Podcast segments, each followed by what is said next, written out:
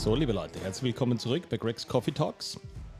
Wir haben jetzt gerade unsere Hinge-Wochen. Bei Mackie hat es früher immer die, wie das geheißen, die Chicken-Wochen oder die Mexiko-Wochen gegeben. Bei uns gibt es die Hinge-Wochen. Was heißt das? Bevor wir damit loslegen, das wird eine, eine mehrwöchige Serie werden. Wir haben unglaublich geiles Videomaterial auch dazu gesammelt. Und bevor ich es vergesse, wir würden uns wahnsinnig freuen, wenn ihr unseren Podcast gerne hört und den auch gut findet wenn ihr uns unterstützt, völlig unmonetär. unmonetär. Und zwar bitte einfach äh, entweder unseren YouTube-Kanal at ViaGrex äh, abonnieren, das hilft uns wahnsinnig, äh, um ein bisschen Reichweite zu erzielen. Oder natürlich auch gerne eine Bewertung für unseren Podcast hier hinterlassen. Würde uns wahnsinnig freuen. Dieser äh, Podcast ist nicht von Pona gesponsert. Pona ist aber trotzdem richtig geil. Trinke ich sehr gerne. So, es geht um den Hinge. Für mich ist wenn ich einen Wunsch bei der Bewegungsfee oder Gesundheitsfee oder wo auch immer frei hätte, ich würde mir den Hinge wünschen. Warum? Ich glaube, es ist eine der meist diskutiertesten Bewegungen und auch eine der meist falsch unterrichtetsten Bewegungen. So, ich fange mit dem Bewegungsmuster Hinge an. Ganz wichtig, um das klarzustellen, wir reden hier nicht von einem Deadlift per se, also einer, einer Übung, was, einen, was eine Hinge-Ausführung betrifft, sondern ich rede hier rein von einem Bewegungsmuster. Bewegungsmuster bedeutet, ich möchte jemandem beibringen, wie ich meine Hüfte rotieren kann. Ja? Der Unterschied zwischen Rotation vor und nach hinten und einer Rotation quasi einem, einem Locken der Hüfte, quasi das ISG-Gelenk locken, was ich für, eine Squat, für einen Squat auch brauche. Ähm, warum ist mir das so wichtig? Erstens einmal, wir coachen keine Positionen, sondern wir vertreten die Position, dass Muskeln Gelenke bewegen und nicht umgekehrt. Das heißt, es geht uns nicht darum, äh, eine, einen geraden Rücken oder eine reine Hüftrotation zu erzielen, sondern uns geht es darum, euch beizubringen, was wann wie feuern muss und auch wann nicht. Zurück zum Hinge. das klassische Bewegungsmuster von dem Hinge ist ähm, das vom Boden aufheben. Das kann gerne jeder mal ausprobieren. Wenn ich irgendwas Leichtes vom Boden aufhebe, macht man das heutzutage meistens mit einem furchtbar geraden Rücken und geht runter und hebt das total unnatürlich in Wahrheit auf. Bewegungsmuster heißt, das ist das, was sich die Natur ausgedacht hat und nicht wir, Trainer, Fitness-Enthusiasten oder was auch immer, was dann als Übung eingebaut wird. Ein kleiner Test. Ähm, gerne auch Videos dazu anschauen. Wenn ihr wissen wollt, wie ein Hinge wirklich funktioniert, ähm, an kleinen Kindern unter Anführungszeichen testen, ihnen einfach zuschauen. Äh, kleine Kinder heißt, weiß ich nicht, zwei, drei Jahre alt.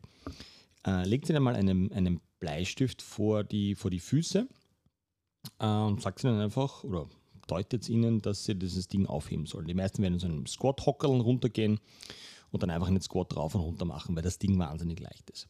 Und da legt sie ihnen irgendein, weiß ich nicht, irgendeinen Ballen schweren hin oder irgendwas anderes, was sie nicht hochheben können. Dann werden sie probieren, dieses Ding in die Hand zu nehmen und quasi hoch zu squatten. Sie werden merken, dass das nicht funktioniert und plötzlich passiert Folgendes. Plötzlich schießt ihr Hintern hinten rauf, weil sie hingen wollen. Das heißt, die Hüfte kommt rauf und sie wollen ihre Hüfte quasi verwenden, um das Ding von oben nach unten zu bringen. Warum probieren sie das so? Weil es mehr Sinn macht, aber nicht, weil es ihnen irgendjemand beigebracht wird, sondern weil es ganz natürlich ist. Warum macht das mehr Sinn? Ich kann über den Hinge im Vergleich zu einem Squat viel mehr ähm, große Muskelgruppen generieren. So, was heißt das?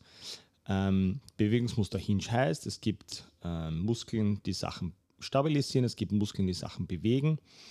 Ähm, und im, im konkreten Fall ist das, brauche ich meine innere Kette. Das heißt, von unten angefangen, innere Wadenmuskulatur, innerer Anteil vom Quadrizeps, sogenannte Vastus medialis, innere Anteil vom Beinbizeps, den man ganz selten auch wirklich verwendet. Untere Bauchmuskulatur, das heißt quasi diese vom, vom Schambein weggehen Richtung Hüfte raus und die äußeren Obliquien, das heißt die Teile des seitlichen Bauchmuskeln, ähm, die zur Stabilisation dienen. Dann geht es weiter mit, den, mit dem äh, unteren Brustmuskulatur, also mit dem Brustkorbanteil der, der, des Pectoralis ähm, innerer, innerer Armbizeps etc. etc. Das heißt, all diese Muskeln brauche ich, die müssen feuern, damit ich einen Hinge machen kann. Was passiert, wenn ich das nicht verwende? Respektive, wenn ich, ähm, und Hinge und Squats sind vielleicht nicht die richtigen Ausdrücke, um hier zu verwenden. Was passiert im Gegensatz dazu, wenn ich meine Hüfte quasi befreie? Das heißt, meine Hüfte kann rotieren. Und was passiert, wenn ich das nicht mache? Das heißt, ich locke meine Hüfte, ich drücke zum Beispiel meine Knie raus, dann locke ich meine Hüfte, das fühlt sich relativ stabil an. Das Problem ist jetzt aber, dadurch, dass ich meine Hüfte hinten beim Iliosakralgelenk gelockt habe, kann sich nichts anderes mehr bewegen, weil die Hüfte nicht mehr rotieren kann, als mein Rücken. Und das ist das, was man am meisten sieht, dass quasi der, das Ding vom Boden mit einem runden Rücken aufgehoben wird und mit einer Streckung des unteren Rückens quasi raufkommt, weil ich eben meine Hüfte nicht verwenden kann. Das heißt, ähm, es geht nicht darum, äh, die Position zu coachen, sondern die Muskeln, die da arbeiten sollen. Das heißt, es ist wahnsinnig schwierig am Anfang oder wahnsinnig ungewohnt am Anfang, seine Hüfte quasi rotieren zu lassen, weil das, wenn man das jetzt anschaut, schaut das per se nicht richtig aus, weil der obere Rücken ähm, behält seine natürliche Form was nicht gerade ist, sondern leicht kyphotisch, das heißt so ganz leicht wie ein, wie ein, wie ein Hexenbuckel ausschaut und der untere Rücken ein, eine leichte Wölbung quasi nach innen hat. Also eine Lordose dann quasi hat. Genau so soll es sein. Wenn ihr, wenn ihr Leute, richtig kräftigen Leuten zuschaut, egal ob das Powerlifter oder Strongmen sind, dann werdet ihr merken, dass die nicht mit einem unter Anführungszeichen überstreckten, gemeinhin bekannt als geraden Rücken, ähm, die Sachen hochheben, sondern immer leicht eine natürliche Kurve oben im Rücken drinnen haben. Warum ist das so? Vielleicht wer das schon mal ausprobiert hat, wenn ich irgendwas Schweres hochheben will und ich versuche ganz bewusst also meinen Rücken zu überstrecken und unter Anführungszeichen gerade zu halten. Und das Ding ist richtig schwer und ich probiere es hochzubringen, passiert automatisch das, dass ich dann quasi in eine Rundrückenposition hineinkomme. In die natürliche Position, die, dann, die unser Körper eigentlich von uns will. Schon, schon uh, lustig, wie das funktioniert. So, warum, warum passiert das dann aber so? Das ist eine, ist eine wichtige, gute Frage. Ähm, die ehrlichste Antwort von jemandem aus der Fitnessbranche, sprich von mir, ist, weil man es leichter coachen kann weil ich Positionen viel leichter coachen kann, weil ich sehe, ob, ob der das macht oder nicht. Ich kann einen geraden Rücken machen, ich kann einen leicht ähm, gewölbten Rücken machen, aber ich sehe nicht, ob Muskeln anspringen oder nicht. Und das ist wahnsinnig mühsam. Das sehe ich nicht aus 10 Meter Entfernung und kann so Sachen sagen wie Brust drauf, Schulterblätter zusammen. Das ist alles cool.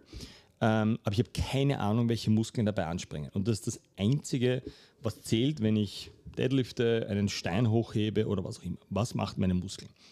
Gelenke folgen den Muskeln. Ähm, Bewegungsmuster vom Squat ist relativ simpel. Das heißt, da versuche ich wirklich meine Hüfte zu locken. Man, man, wird auch merken, wenn, wenn, man seine, wenn man seine Hüfte lockt, das heißt quasi, nehmen wir es mal Außenrotation, äh, bewirkt, Hüfte rastet hinten im Iliosakralgelenk ein, komme ich nur bis zu einem gewissen Punkt runter, nämlich genau bis 90 Grad. Daumen blieb bis 90 Grad. Wenn ich versuche weiter runter zu kommen, guess what? löst sich das alles auf. Das heißt, ich kann meine Hüfte noch gelockt halten, aber plötzlich macht mein Rücken irgendwas Komisches, mein, mein, meine, meine Spannung geht weg, mein, mein, äh, mein Becken kippt quasi so runter. Ähm, Buttwing nennt man das so in der Fachsprache. Ähm, das, da werden wir nochmal drauf eingehen, auch in einem späteren, späteren Zeitpunkt, weil der Back Squat als Übung eben nicht nur ein Squat ist, sondern ich hinge am Weg hinunter. Das heißt, ich habe innere Kette am Weg hinunter, innere Kette bis 90 Grad hinauf und erst ab dann verwende ich quasi meine äußere Kette und finish quasi den Move hinauf. Deswegen ist es mir auch so extrem wichtig, diese Bewegungsmuster mal vorab zu definieren. Ich rede nicht von menschengemachten Übungen, sondern von natürlichen Bewegungsmustern.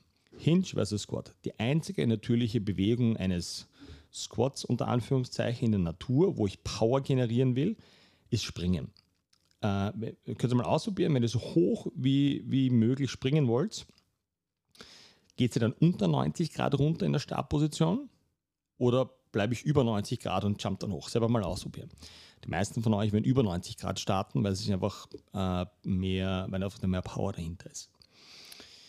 Das war mal ganz wichtig, dass wir das quasi established haben. Ähm, und deswegen trennen wir das quasi auch aus dem ganzen technischen Ding heraus, bearbeiten die einzelnen Muskeln, ähm, aber da gehen wir auf einem späteren Zeitpunkt in den nächsten Folgen drauf ein. So, wie, wie beginnen wir das Ganze? Wir haben ein relativ simples Prinzip, das heißt Fine Stress Use. Ähm, zuerst muss ich mal wissen, welche Muskeln aktiviert werden sollen. Innere Muskelkette für den Hinge, alle vorher aufgezählt, wir machen es noch einmal.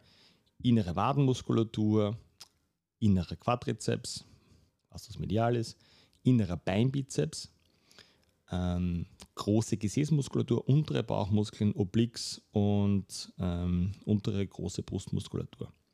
Das heißt, all diese Muskeln brauche ich, um es meiner Hüfte zu erlauben, quasi nach innen zu rotieren. Ja, Das ist alles Innenrotation, genau dort gehört es auch hin, aber ich kann nach innen rotieren meine Hüfte, ohne auch nur eine Deckerspannung in meinen Muskeln drinnen zu haben. Ich übertreibe ein bisschen, selbstverständlich, weil wenn ich keine Spannung hätte, würde ich einfach zu Boden fallen. Aber wir wollen unseren, äh, unseren Grexis beibringen, ganz bewusst viel Spannung nach innen zu kreieren, um eben diese Hinge-Bewegung überhaupt auch zu ermöglichen. Das heißt quasi die Hüfte zu befreien und der Hüfte zu ermöglichen, dass sie überhaupt rotieren kann, damit eben mein Rücken nur stabilisierend und nicht bewegend mitarbeiten muss. Jeden einzelnen dieser Muskeln ähm, trainieren wir nach dem Fine Stress Use Prinzip. Das heißt, ich muss ihn mal finden. Was heißt finden? Nicht geografisch, das kriegen wir vielleicht noch hin, sondern ich muss mal beginnen, ihn zu spüren. Das heißt, wenn man, zum Beispiel wie bei mir, wenn mein, mein rechter Oblique, meine rechten seitlichen Bauchmuskeln so ein bisschen unterentwickelt sind, durch Ahnung, zehn Jahre lang Tennis, Aufschlag, hinein, Beugen etc., ähm, da muss ich spezielle Übungen machen und eine gewisse Intensität aufbringen, damit dieses Ding aber mal zum Feuern beginnt. Stress bedeutet, ähm, es ist anstrengend. Es ist nicht, oh, ich mache jetzt da so ein paar, so ein paar Wiederholungen und ich spüre das ein bisschen, sondern Stress heißt, ähm, ich gebe meinem Körper die Chance, etwas zu ändern. Es wäre fein, wenn unser Körper so schnell Dinge ändert, wenn wir ihm so ganz leise ins Ohr flüstern und sagen, bitte sei doch so lieb und würdest du vielleicht so freundlich sein, deine rechte Oblique auch verwenden. So funktioniert es aber leider nicht. Warum? Weil wir gewisse Bewegungsmuster uns eingelernt haben ähm, und die zu durchbrechen braucht ähm, es ganz viel. Man braucht äh, Blut, das dort durchströmt, man braucht Intensität, das muss anfangen zu brennen und ähm, wenn man es lange nicht verwendet hat, so wie ich ein paar Sachen, dann braucht das einfach Wochen, vielleicht manchmal Monate, bis das Ding wirklich zum Feuern beginnt. Das heißt, man muss, man muss das Ding mal finden, dann muss ich es brutal stressen, brutal stressen, ohne großen technischen Aspekt dahinter. Ähm, und genauso wichtig ist dann äh, quasi das, das, das letzte, der letzte Teil von Fine Stress Use, nämlich das Verwenden, das Use. Ähm, wir machen das halt sehr gerne mit, mit äh, Strongman-Übungen Warum?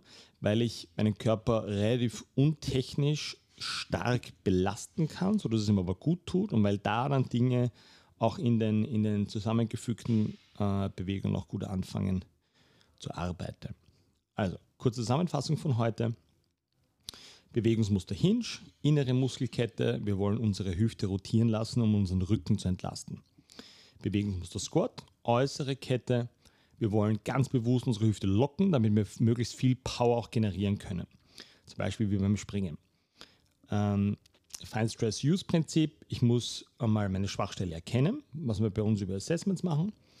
Ähm, ich muss sie bearbeiten, ich muss beginnen, sie zu spüren, dann muss ich sie massiv stressen und dann muss ich sie beginnen, in einem, in einem Art und Weise von Training auch zu verwenden, sodass quasi mein Körper auch lernt, das in komplizierteren, technisch aufwendigeren Übungen auch zu verwenden. Das war's für heute. Wie geht's weiter? Die nächsten Folgen gehen um die wichtigsten Muskeln, wie wir sie finden, wie man sie nicht findet, ähm, wie man aus seinem alten Bewegungsmuster rauskommt, Spannung versus Rotation. Dann werden wir einen, auch einen wunderbaren Gast am Podcast haben, den Max, den ich jetzt sechs Wochen lang mit seinem Rücken betreuen durfte, wo es ganz viel um, um genau diese Sachen geht, über die ich heute gesprochen habe. Ich freue mich auf äh, Fragen, Feedback, kritische, kritische Sachen. Ähm, let's go!